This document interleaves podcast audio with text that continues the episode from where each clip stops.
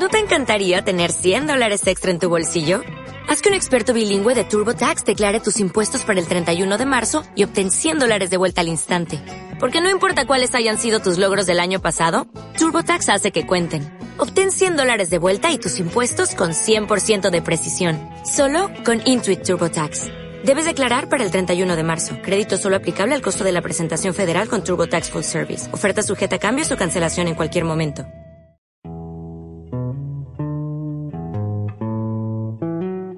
Las opiniones, comentarios y juicios expresados en el programa que escucharás a continuación son responsabilidad del presentador y sus entrevistados, por lo que no representan la posición de la emisora de la Universidad CES ni mucho menos de las organizaciones con las que ellos están vinculados.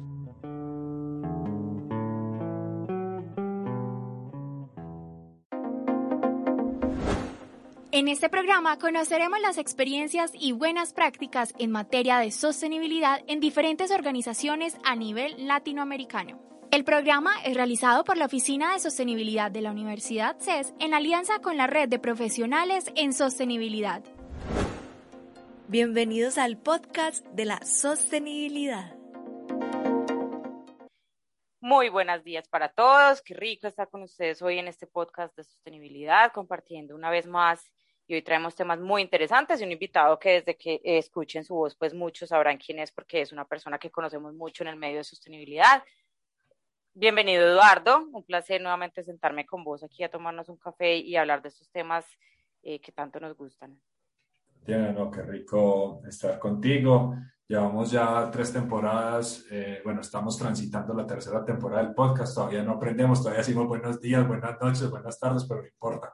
Ahí nos, nos disculparán, eh, pero... No importa cuando nos escuchen, lo importante es que nos escuchen. Entonces, buenos días, buenas tardes, buenas noches. Así es, y de verdad que, que muy contentos de continuar con, con esta tercera temporada, con excelentes invitados, muy contentos también de poder a partir ya de, pues, de estas nuevas opciones que nos da la pandemia de, de tener un, una gran variedad de, de personas que, que, nos acompañan. De todos modos, eh, volvimos a nuestros orígenes. Eh, nuestro podcast era bastante paisa, bastante de, de, Medellín, de Antioquia. Ya esta temporada hemos, hemos abierto pues fronteras y, y estamos pues invitando personas de, de diferentes eh, regiones de Colombia, pero también de otros países de la región, lo cual es muy valioso. Pero hoy no, hoy, hoy tuvimos que volver a, a nuestras raíces.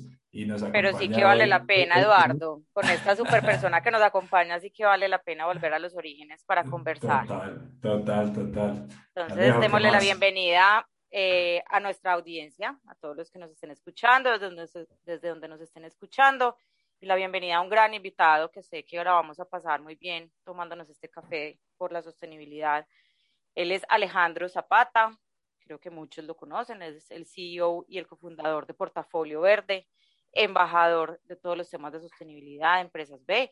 Y qué bueno tenerlo hoy acá para que nos cuente, hablemos mucho de sostenibilidad, de capitalismo consciente, de otros temas que tanto nos apasionan. Alejandro, gracias. Tatiana, Edward, muchas gracias por esta invitación tan chévere a conversar, a conversar por los temas que nos gustan, que nos apasionan, y a toda la audiencia eh, un saludo muy especial también. Alejandro, bueno, contanos un poco, así para empezar a romper el hielo y que empecemos a hablar quién sos vos, qué, qué formación tenés, cómo llegas al tema de la sostenibilidad, antes de que hagamos la pregunta clara. Bueno, ¿quién soy yo? Hoy mi rol más importante es que soy papá. Muy bien. Soy el papá de Bueno, Amelia. somos tres. Ya soy, ya soy papá de Amelia hace 10 meses y esposo de la doctora Ana María Abad.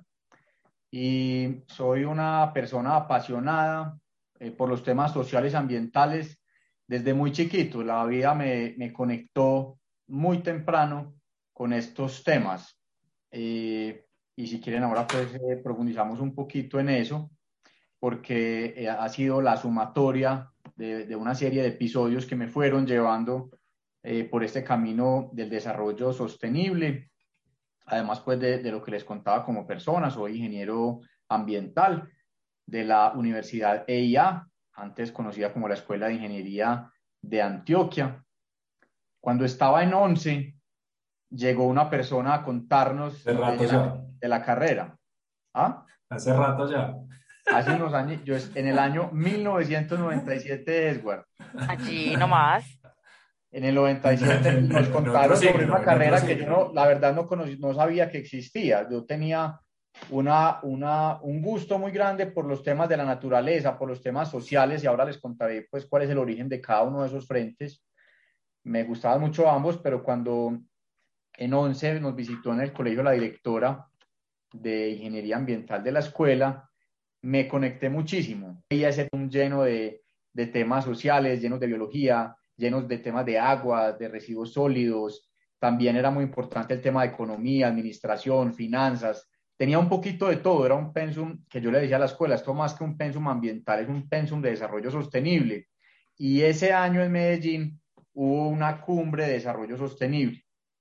Yo le pedí a algunas personas que me ayudaran a estar ahí y me decían, de pronto no la vas a disfrutar tanto en este momento avanza un poquito y después eh, eh, puedes estar en estos espacios.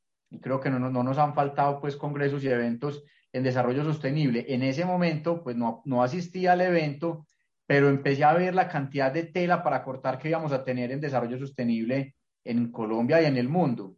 Ya hace unos añitos había pasado la cumbre de la Tierra, los primeros colegas de la escuela habían sido eh, muy conectados con esa línea, pues ellos empezaron unos añitos antes, nosotros llegamos en el 98 a la escuela, más de 60 personas empezamos en ese año eh, la carrera.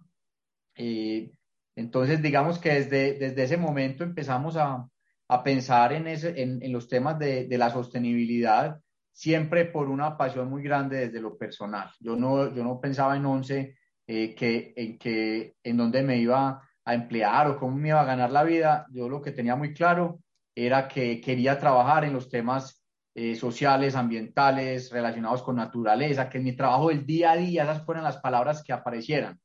Y, y bueno, y aquí vamos.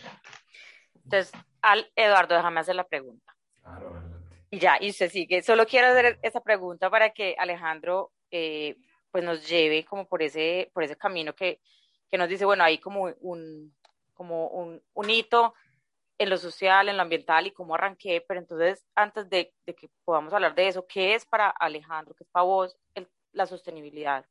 ¿Cómo podrías definirlo pues más allá de todo lo que has aprendido en esos congresos, en la vida, en las experiencias, en, en ese camino y en, esa, en ese tránsito por las empresas que acompañas? Hace poco estaba en una conversación profunda con, con una colega eh, y saben, para mí hoy, ¿cuál es la definición de sostenibilidad? compartir con alegría.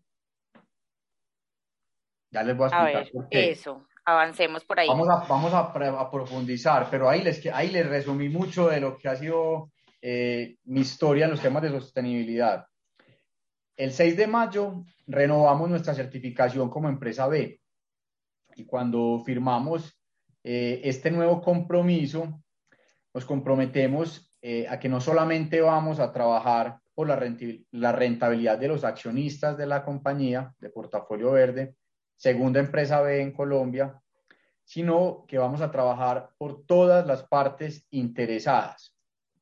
Y normalmente eh, hablamos de, o de valor compartido, y después de pensar un, un rato como en, en, en, esa forma de, compartir valor con las partes interesadas, eh, somos muy dados a, a decir, bueno, con, con, este grupo de interés vamos a desarrollar este proyecto, con los accionistas esperamos tener esta rentabilidad, pero finalmente cuando compartimos con alegría estamos desbordando la forma en la que compartimos con, nuestros, con nuestras partes interesadas. Entonces, por eso les digo que sostenibilidad es compartir con alegría. Y ahora sí que lo estamos viviendo en Colombia. Cuando una compañía en, hace unos años se planteaba su estrategia, el balance scorecard estaba completamente enfocado en los clientes. El cuadrante superior de Norton y Kaplan nos mostraban el cuadrante de los clientes. ¿Qué pasa ahora en el 2020 cuando se renueva el balance scorecard? Kaplan nos plantea desde un trabajo que está en construcción en Harvard, que ya no es la perspectiva de clientes, sino la perspectiva de partes interesadas.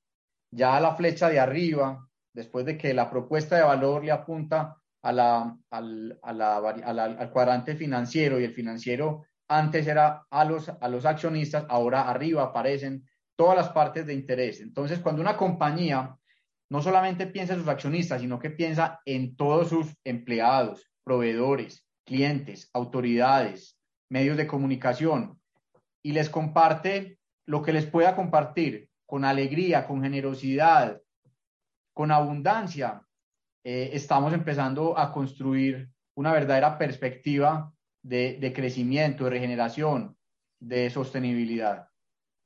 Buenísimo, buenísimo. Y como lo decís, eh, con todos los retos sociales que estamos viviendo en América Latina y Colombia, post, no post pandemia, pero sí digamos que un poco como consecuencia de, la pandemia, de muchos años de, de inequidad social que se, ha, que se han tenido en nuestro territorio, pues a las empresas definitivamente sí, sí les toca eh, repensar mucho de, de, su estrategia y precisamente parte de esa, de esa necesidad de repensar es eh, lo que mencionas frente a, a, pensar en todos los grupos de interés y cómo maximizar la rentabilidad la sociedad. Y, y de todo este para las personas que nos escuchan hoy, es muy valioso también como aprender esas lecciones de tu espíritu emprendedor, eh, que le contés a, los que nos escuchan sobre Portafolio Verde, qué es Portafolio Verde, qué es ese sueño que arrancaron a construir hace ya más de 15 años y que pues demuestra muchas cosas, demuestra que se puede emprender en temas ambientales y sociales en este país, demuestra que, que se pueden crear, empresas B en este país.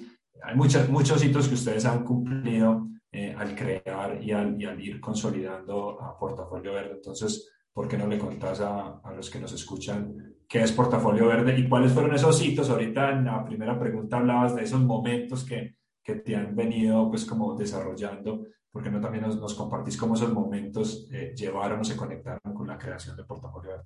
Claro, Eduardo, les cuento un poquito entonces de, de, los, de esos temas que casi nunca hablamos y es como lo que nos ha, lo que nos ha traído hasta acá.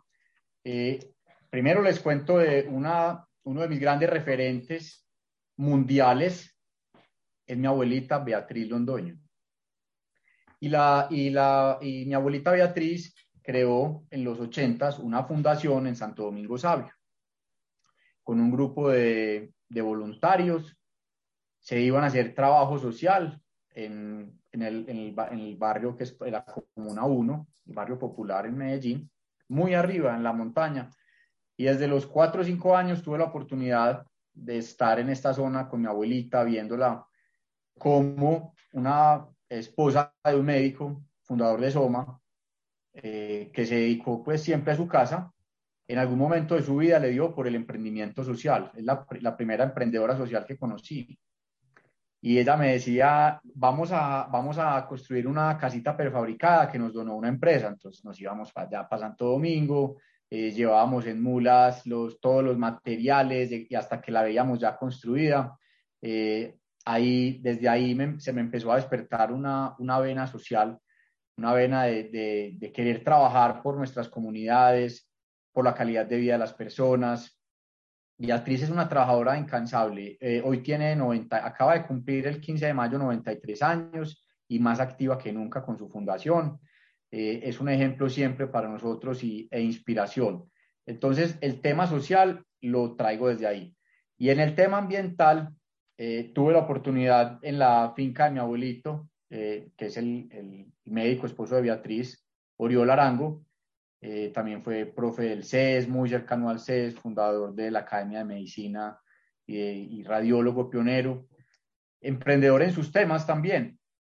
Y a él le encantaba la naturaleza, eh, aún seguimos yendo, pues el, el partió eh, hace ya unos años, pero mi abuelita todavía conserva ese, ese lugar mágico en donde tuve la oportunidad de enamorarme de las vacas, del río Negro, donde salíamos a montar en, en barquita por, por, el río desde la finca hasta el municipio de Río Negro. Entonces eh, ahí, se fueron, eh, ahí se fueron juntando la, esa pasión por lo ambiental y lo social y en el colegio todos los trabajos desde segundo de primaria los enfoqué en los temas ambientales. Teníamos un, un, club que era el Club de la Huerta, con un profesor que era Johnny. En estos días que me llamaron del colegio les conté algunas de las anécdotas. Eh, ellos no, pues no, no, conocían como esa parte de la historia. después en, en, en, sexto hicimos una pequeña central hidroeléctrica en, en, una, en, una, en una maqueta y funcionaba súper bien.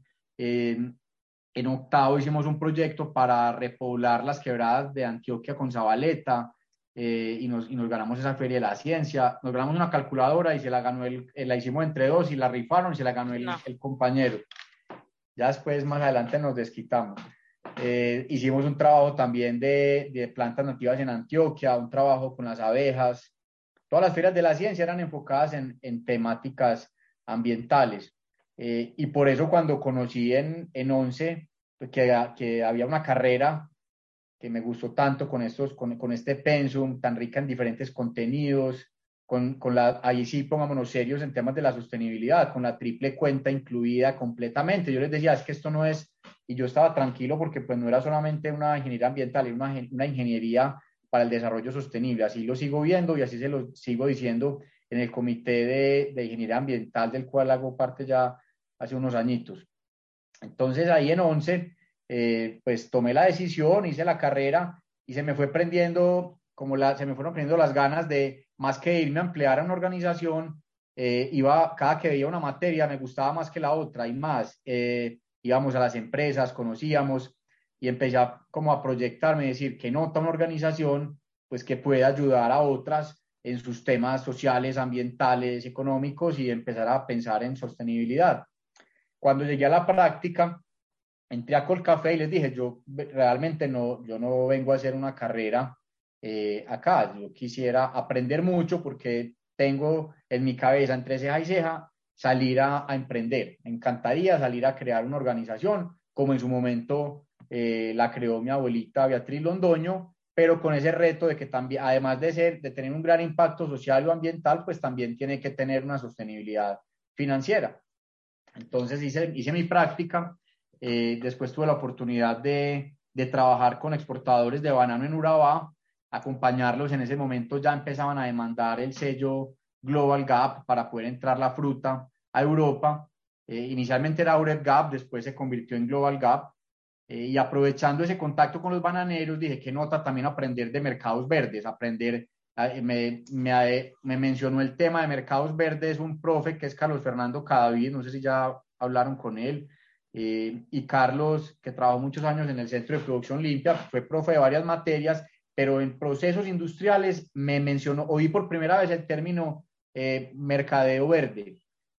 Pedí por internet el libro de Jacqueline Ottman de Green Marketing, después tuve la oportunidad de reunirme con ella, me tomé un cafecito con ella en Nueva York, me apasioné mucho por ese tema también, que las compañías dentro de sus planes de mercadeo empezaran a pensar cómo llevar esos productos al mercado eh, con mayor impacto. Eh, entonces, después de la, de la práctica y esa experiencia en, en Urabá, eh, tuve la oportunidad de viajar a Suecia seis meses. Allá estuve en un Science Park, un centro donde los estudiantes salen de sus carreras, de, de, la, de cualquier carrera en la Universidad de John Shopping al sur de Estocolmo, eh, y tienen la posibilidad de ir a, un centro en donde empiezan sus compañías y yo los veía como con esa facilidad de, de, terminar su carrera, ya llegaban al Science Park, les daban una oficina eh, como igual a las que tenemos hoy en día aquí pues en los centros de emprendimiento, ponían un pendón, ponían tres computadores y arrancaban su compañía. Yo decía, ah, no, esto está, esto está muy bueno, tenemos que ir a hacer esto a Medellín.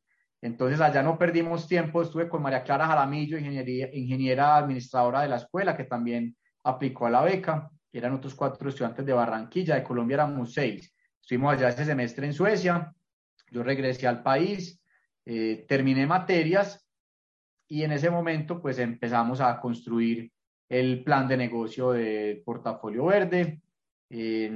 la, motivación era muy grande porque se empezó a conformar un gran ecosistema del emprendimiento en Colombia. Empezó la Andy del Futuro ese año, el 2005, eh, se creó el Fondo Emprender del SENA, empezaron los, empezaban los programas de apadrinamiento, entre ellos, por ejemplo, el de Pro Antioquia. Conocimos y empezamos proceso con la incubadora de empresas Créame. Y se empezó a dar pues un, una, un, un ecosistema con muchas facilidades para emprender. Y así fue como pusimos entonces la primera piedra de Portafolio Verde en el 2005 eh, con esas experiencias anteriores, eso se plasmó en un plan de negocio, se plasmaron las entrevistas que habíamos venido desarrollando con una serie de empresarios, tanto en Suecia como en Colombia, en la práctica. Eh, le pedimos a los, a, los, a los que habían, a los que nos habían apoyado de alguna manera que nos dieran una cartica de que eh, íbamos, a, íbamos a, tener, a contar con su apoyo. Desde Colcafé, Juan Diego Ruiz, que fue jefe en la práctica, nos dio una carta que iba a contar con nosotros sin comprometerse ni ir a nada vinculante, pero pues ya teníamos el respaldo de una empresa como Colcafé, el apoyo de Carlos desde el Centro de Producción Limpia, el apoyo de Oscar Gallo, que trabajaba en temas de certificación ecológica en Ecuador, con SGS, que en paz descanse, gran amigo, me llevó a conocer eh, toda la ruta de los productos ecológicos en Ecuador después de la tesis y eh, después tuvo pues una, una enfermedad y falleció. Eh, y ahí fue pues el, el, momento en el que arranca esta aventura de, de Portafolio Verde que cumple ya, pues ya vamos para 16 años. Increíble. Alejandro, pues tú, tú, o sea, esta historia que nos contabas ha sido, es como la historia de la sostenibilidad que va como, que es en el largo plazo y va teniendo hitos históricos, así, así ha sido como tu caminar por esto. Incluso nos decías, pues la definición que hoy tengo es eh, compartir con alegría, quiere decir que has tenido muchas definiciones y obviamente pues porque vamos cambiando las necesidades, el entorno, todo va cambiando y estamos en un momento coyuntural y tenemos entornos, lo que muchos denominan pues esos famosos entornos buca, en los que estamos inmersos y demás, y pues sin, lugar a dudas tenemos grandes retos y surgen nuevas iniciativas, eh, muchos, eh, muchos pensadores de estos temas de sostenibilidad pues eh, coinciden en que necesitamos un cambio de modelo, es imperativo ya un cambio de modelo, y se empiezan a hablar de temas de regeneración, de regeneración para la sostenibilidad, de capitalismo consciente, bueno, un mundo de cosas que están saliendo, incluso de, de este tema de economía de la dona, bueno, muchos temas que van surgiendo. Contanos de pronto ustedes qué iniciativas han venido desarrollando recientemente, en qué temas están trabajando, cómo ves, eh, has pasado por, todo por todas las fases y has tenido 100 definiciones. Contanos un poquito qué se viene, qué retos hay, qué iniciativas están trabajando y en esos temas ¿Se acuerdan cuando les, les contaba que por allá en 11 pues se dio esa, esa cumbre de desarrollo sostenible en Medellín, pues vinieron conferencistas y personas de muchas partes y hablábamos pues de la, de la tradicional definición de desarrollo sostenible en la que nos contaban que teníamos que poder tener una calidad de vida hoy importante sin comprometer la calidad de vida de las generaciones futuras. Entonces, si íbamos a pescar sabaletas, la idea era eh, pescar algunas para que dejáramos otras para los, que, para los pescadores del futuro. Si íbamos a ir al chocobio geográfico, pudiéramos tomar algunas, algunos, algunas maderas finas tropicales y que tuviéramos madera para las futuras generaciones. Pero hoy hay un tema bastante delicado y es que ya no estamos hablando de poder ir a aprovechar de manera sostenible algunos recursos porque prácticamente eh, hemos acabado con recursos en muchísimos ecosistemas. Por eso es que hoy, eh, digamos que más que una moda, estamos hablando y conversando de la regeneración. ¿Por qué?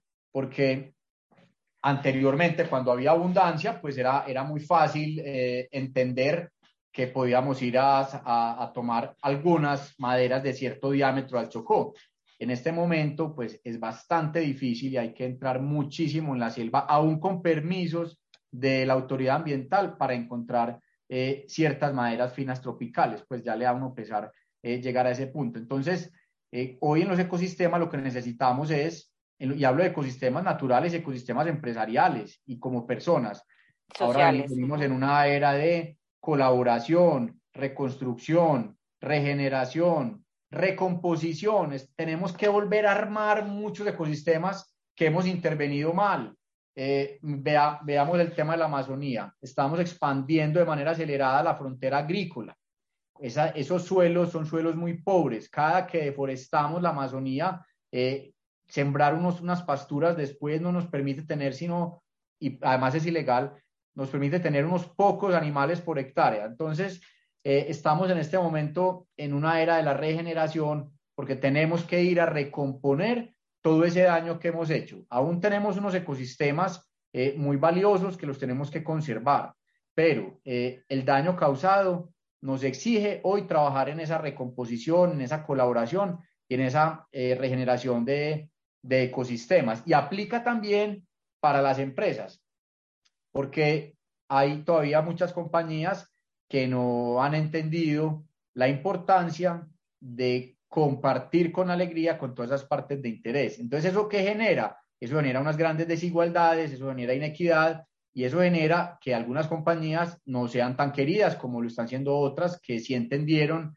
que es que nos tenemos que poner en la línea de entregarle a, una, a cada una de esas partes interesadas eh, una porción importante, generosa, valiosa. No es compartir lo que me sobra, es compartir lo que generamos de la misma manera como lo hacíamos anteriormente para los accionistas. En la, universidad nos decían, hay que hacer empresa para maximizar el, el, valor financiero del accionista.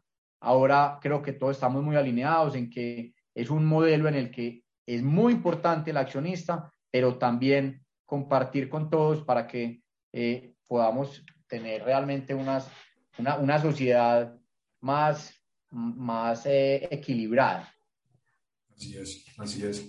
Eh, Alejo, yo creo que nos has compartido un testimonio. Este, este, este fue más un, un, podcast biográfico que, pero, pero no, demasiado bacano porque de verdad que una de las cosas que más nos han eh, mencionado las personas que han tenido la oportunidad de escuchar estos podcasts es precisamente poder aprender de, de personas que, que, vienen dando testimonio con su trabajo de que efectivamente eh, pues el desarrollo sostenible es algo que, es una realidad y que tenemos que eh, fortalecer cada vez más. Y digamos que ya para, para ir cerrando agradeciéndote muchísimo por, por este espacio que nos sacaste para, para compartir tu, tu experiencia y, este camino que, que, hasta ahora he recorrido, que es, falta mucho más por recorrer y, y sí que hay retos por, por abordar. Y esa es mi pregunta, esa es mi pregunta, es que estamos en una coyuntura este tema del COVID, con, con, todas las presiones sociales, con los retos del cambio climático. Mejor dicho,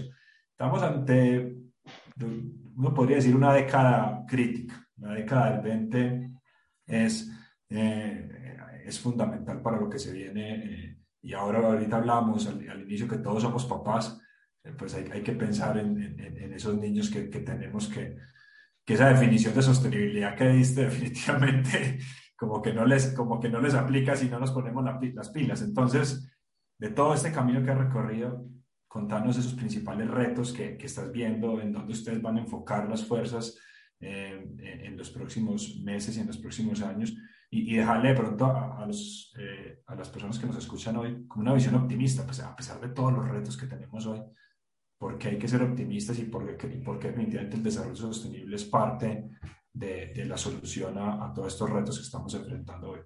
Lo bonito, Edward, de la, de la regeneración es que yo siento que ya llegamos a un punto en el que vamos otra vez para arriba. Eh, hemos ido, hemos visitado ecosistemas y áreas protegidas en donde no, no siente que, que, se, que se perdió mucho, pero también la conciencia que se ha generado en el planeta y sobre todo que ya se ven acciones contundentes. Eh, siento que ese punto de inflexión ya es, vamos en, en curva ascendente. Así lo siento y, soy optimista por naturaleza. Uno de los grandes retos que tenemos hoy es construir el Banco de la Biodiversidad, el Animal Bank. Hace tres años, con la doctora Brigitte Baptiste, en este camino del Grupo Portafolio Verde, eh, nuestro último emprendimiento ha sido el Animal Bank.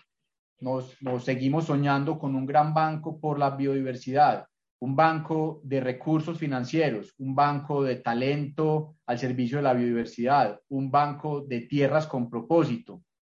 Venimos reuniendo tierras de personas privadas, de tierras de privados para que nos acompañen en la conservación del país. Ya tenemos más de, cientos, más de 160 mil hectáreas inscritas y tenemos ya 6 mil muy detalladas con qué ecosistemas tienen, eh, cómo se pueden vincular con procesos colaborativos con empresas, entonces, el Animal Bank viene creciendo bastante bien, eh, sobre todo con alianzas y aliados pues muy estratégicos que están apalancando lo que estamos haciendo. Y ese gran objetivo de proteger una de nuestras ventajas competitivas país, porque es que la biodiversidad realmente es, es, esa, es ese eh, gran futuro de Colombia. Ahí tenemos eh, que conservarlo primero para después aprovecharlo de manera sostenible. Entonces, desde el Animal Bank estamos completamente alineados con ese propósito nacional. Eh, seguimos invitando los que tengan eh, tierras o tengan conocidos que tengan tierras con bosques, eh, no tienen que ser tierras grandes, tenemos tierras desde una hectárea hasta 1500 hectáreas que tengan nacimientos de agua, que sean corredores de fauna y, que tengan flora diversa. Los estamos acompañando a que se presenten a convocatorias, a que jalonen recursos. Estamos obsesionados con que la conservación también se pague, porque hay muchas personas que han renunciado a conservar esos predios porque nunca tuvieron un incentivo a la conservación. Entonces es uno de los, de los, pues hay muchos retos ahora, pero tenemos el gran reto de construir entre todos el Banco de la Biodiversidad. Entonces, Tatiana, Edward, los invito también a que, a que nos acompañen en la construcción del Animal Bank eh, y que sigamos entre todos fortaleciendo eh, nuestra biodiversidad y conservándola para que más adelante también las generaciones la puedan disfrutar y aprovechar de manera sostenible para que podamos compartir con alegría. Así es. No, Alejandro, aquí y a todos los que nos están escuchando, esta es una invitación para todos, eh, para que se unan y para que entre todos podamos construir, porque ese compartir con alegría, pues ya, ya, como lo has dicho, nos involucra a todos, entonces seguro que muchos estarán contactando. Alejandro, de verdad que es un placer eh, que estés aquí con, eh, con nuestros micrófonos, que podamos haber compartido contigo, esperamos que no sea la primera vez que podamos sentarnos y tomarnos un café hablando de temas de sostenibilidad que tanto nos apasionan. Eh, me gustaría que nos dejes tus redes y las de el Animal Bank también para que las personas puedan seguir a Portafolio, puedan conocer más sobre Portafolio, sobre esta, esta, este tema de Animal Bank y podamos seguir hablando y, generando alianzas para la regeneración que nos aporte a, ese, a, esa sostenibilidad que tanto necesitamos. Bueno, los invito en las redes de, de Portafolio Verde en Instagram, Twitter, Facebook, es arroba portafolio verde. Las de Animal Bank son arroba Animal Bank raya al piso. Y también los invito a que eh, visiten la comunidad Ciclo 7, en donde el desarrollo sostenible es para todos, para toda la sociedad civil, no solamente para las empresas. Ahí podrán también encontrar eh, cosas de las que podemos hablar más adelante, pues porque el tiempo pasa rápido cuando conversamos de los temas que nos gustan. Pero aquí quedarán abiertos los micrófonos y hablaremos muy interesante de esta, de esta iniciativa de Ciclo 7, porque sé que mucha gente que de pronto no la conoce y que incluso nos acompañan desde otros países, pues se pueden unir. Muchas gracias, Tatiana. Y también es dejarles aquí una invitación. Eh, todos los meses, el, el, el, último jueves de cada mes, estamos haciendo un viaje a conocer un parque nacional. Hay, hay muchísimos parques, ya vamos en como en 59, eh, y hemos venido visitándolos mes a mes para que desde nuestras casas en, esta, en, esta, en este mundo digital también los podamos conocer. Ojalá ir a muchos de ellos de manera presencial, pero les, les dejo ahí, lo pueden conocer en Facebook de Animal Bank eh, para que conozcamos los parques y, los, y los, los promovamos entre todos. Qué bueno, qué bueno. Alejandro, Eduardo, un placer haber compartido con ustedes dos eh, en, este, en este podcast y de verdad, Alejandro, que quedan estos los micrófonos abiertos eh, para que nos volvamos a sentar. A ustedes muchas gracias por este espacio y si algo tenemos que celebrar son las conversaciones amplias por la sostenibilidad, las conversaciones con diferentes actores. Eh, y si en este momento que vive Colombia nos pongamos todos en esa, en esa línea de, de compartir de manera relevante, de compartir con alegrías de lo que tenemos para que tengamos un país con muchísimo futuro. Generemos valor compartiendo. Muchas gracias a ustedes. Chao. Gracias, que estén muy bien. Gracias, Chao, Que estén bien. En este programa conoceremos las experiencias y buenas prácticas en materia de sostenibilidad en diferentes organizaciones a nivel latinoamericano. El programa es realizado por la Oficina de Sostenibilidad de la Universidad CES en alianza con la Red de Profesionales en Sostenibilidad. Bienvenidos al podcast de la sostenibilidad.